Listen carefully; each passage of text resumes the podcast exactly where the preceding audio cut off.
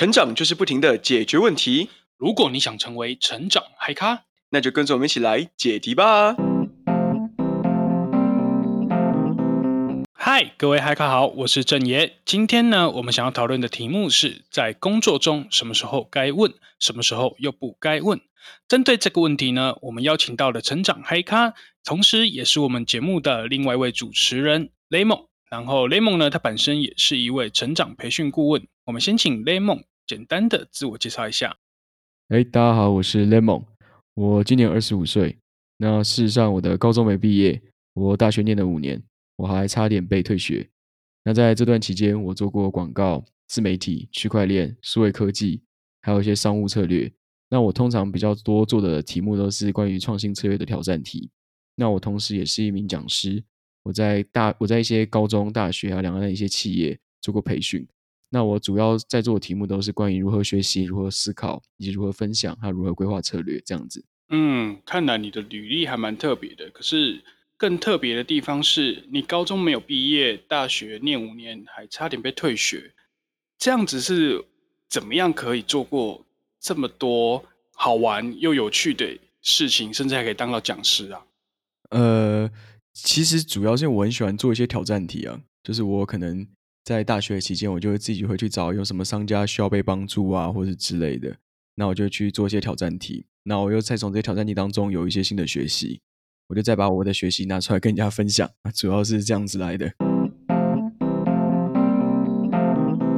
哦，那这样子我可能要麻烦你跟我分享一个问题，这个问题呢，就是我们今天的主题，嗯，就是在职场上。什么时候该问问题，什么时候又不该问问题？嗯，你怎么会有这个问题？其实我蛮好奇的。这个问题呢，其实困扰我蛮久，又或者说它一直埋藏在我心中蛮多年的。呃，源自于呢，我是在大学毕业的时候，然后到了一家广告公司去应征广告业。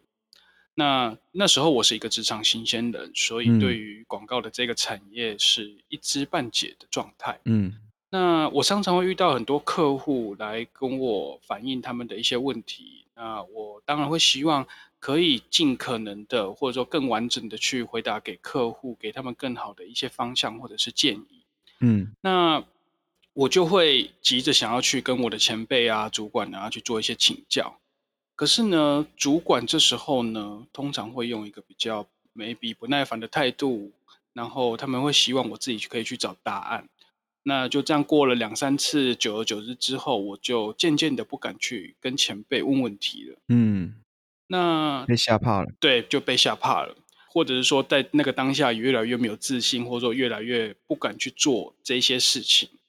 那可是后来呢，我又遇到了一个客户，他也问我一个问题。那当然我就会秉持着就是要自己去找答案嘛。所以这一次呢，我就很用力的去找。但是呢，就是找了两三个小时之后，我就是找不到这个问题的答案。嗯，那这时候呢，我的前辈啊、主管就过来问我，就是你是不是找找不到答案？那如果你找不到答案的话，为什么你不会学着去问，或者说为什么你不试着去找呃可能知道问题答案的人去跟他们做请教？嗯，那这时候我就会很困惑，就是让我在。我的工作上面是一个很无所适从的一个状态，所以这个问题我想要跟你请教，就是为什么主管当初会给我这样的一个回应？嗯，如果你是指说，就是为什么当初你的主管会在你去问他的时候，会希望你要自己去找答案？那我觉得这主要原因是因为你的主管觉得你是一个伸手牌，伸手派。对，这是什么意思啊？就伸手牌，就是我们大学的时候，不是有很多人，比方他平常都没有来上课啊，然后可能考前他就来跟你要借笔记，就是不付出努力就想要就是获得东西就对了。对对对，那在这种职场里面，伸手牌可能它会分为是资讯类伸手牌跟创意类的伸手牌。这倒是我印象蛮深刻的一件事情，让我蛮有感而发的。就像我们在大学，那我们会有很多一些团体报告。那我们在团体报告之前都会做一些分工嘛。嗯、那我印象很深刻的是，有一个同学就是在分工的时候，他居然就是跟我说他要按 PTT 哦，这么伟大的工作，蛮辛苦的。呃，对，所以就是这件事情还让真的是还让我蛮有感。不过回到你刚刚说的，所谓的资讯伸手牌跟创意伸手牌，它是什么意思啊？哦，就是资讯伸手牌，它比较多指的就像是我们要找一些资料嘛，比方说你们公司的一些产品资讯啊，嗯、或者是网络上可能去找一些市场调查的资讯。对，那你可能都不去找，嗯、你就直接问说，哎，那这些资料哪里有？这是资讯伸手牌。嗯、那创意伸手牌比较多，就比方说我们可能有面对面对一个问题，我们需要提出点子，需要提出方案嘛。嗯，那你可能都没有去想，你就直接去问别人说，那这个可以怎么解决？这可以怎么做？这是创意伸手牌。嗯、对。哦，了解。所以是主管不希望我当一个伸手牌。对。可是，嗯，这样子的话，是主管是希望我可以自己去解决，不要去问他吗？嗯，也不是。就这这当然当然不会是这样了，因为我觉得只要你是真的需要被帮助，大家都很乐意帮助你。就是在积极面来说，就是大家都希望说啊，我们可以一起好好把事情完成。那最在负面来说，你要是一直卡着，那整件事都没办法推动，到头来也是大家的困扰。所以我觉得大家一定都希望帮助你，只是大家都不会想要去帮助一个伸手牌的人，就像是大学的时候，你不会想要去帮助那个想点 PPT 的同学，那我不会去想要去借笔记给没有来上课的人是一样的。那尤其是到我们到工作的时候，那大家又会想说，哎，公司不就是花钱请你来解决这些问题的吗？不是花钱请你来工作的吗？那凭什么你可以这样子当个伸手牌就好？对，了解。可是这样子，我可以怎么做会比较好啊？嗯，怎么做比较好？那这个问题我倒想反问一下，嗯、你怎么去了解一个人是真的需要被帮助的呢？真的需要被帮助的，嗯、应该就是他看起来面有难色，或者是说他来求助的时候吧。嗯，对，就比方说，像是我们看到一个人生病啊，或是一个人肚子饿，他都会有一些象征嘛。像生病，他可能是看起来不舒服啊，或之类的。那肚子饿，他可能会肚子会叫，就之类的。嗯，就是我觉得我你是需要被人家知道你是需要被帮助的，前提是你需要有一些象征。那这象征是什么？嗯哼，像是在资讯上的问题，资讯上真的需要被帮助的，你可能是你要先试着去 Google 过一些资料。你可以先跟主管说、嗯、啊，我刚刚已经 Google 到一些资料了，但是我还是没有找到。那如果在创意上，嗯、可你至少可以基于就是你现在能力，你有想到什么方法，想到什么做法，你要先说，哎，我刚刚想到这些，不知道好不好？那大家看到你、嗯、你所 Google 到的资料，或是你或是你 Google 但是找不到资料，或者是基于你所想到的方法，他们才是可以知道说，哦，你这些想的是好的，是不好的，你可能是真的需要被帮助的。那当你有做到这些基本的努力。让大家知道你真的被需要被帮助之后，你再去找你的主管去询问是否有更好的建议。嗯、那我想他都一定会很乐意给予你更好的建议。嗯、总之就是你一定要做到一定基础程度的努力。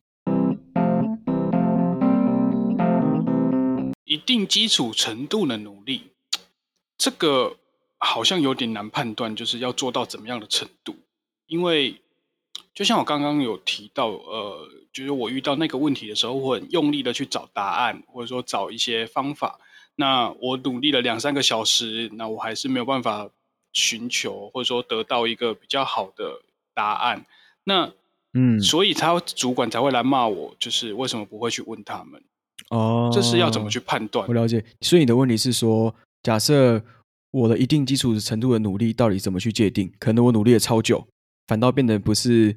一定基础程度的努力，反倒是愚笨的努力，嗯、导致被主管骂，是这个意思吗？应该是这个意思。嗯，对。OK，好。呃，我会这样子，我自己会这样去界定，就是如果是在创意上面，比方说你可能要准备一些基本的方案，嗯、或者是你对这些问题有一个基本的了解。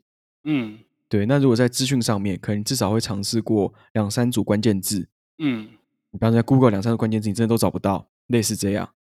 那差不多这些都是你可以基础努力个十分钟。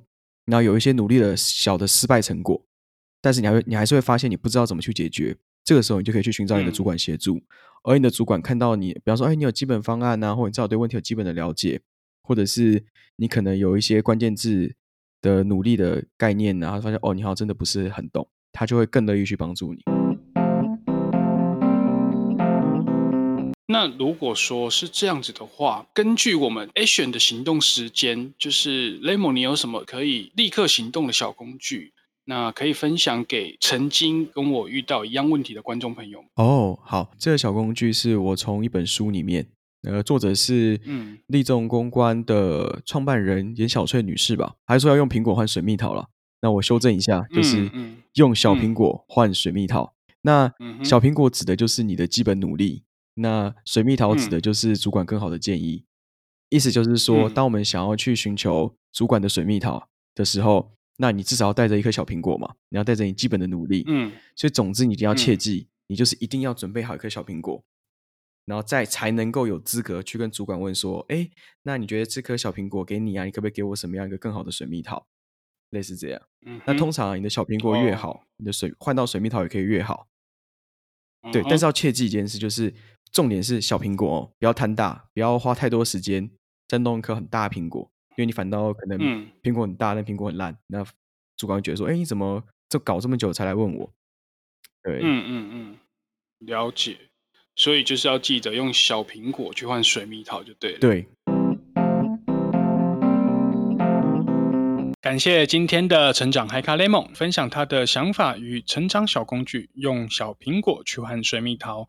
如果呢，你也有一样的困扰，就是在职场中什么时候该问，什么时候又不该问，希望这个工具呢可以对你有所帮助。今天的节目内容呢，我们也会整理成精华图文，在节目下方的资讯栏可以去点选连接查看。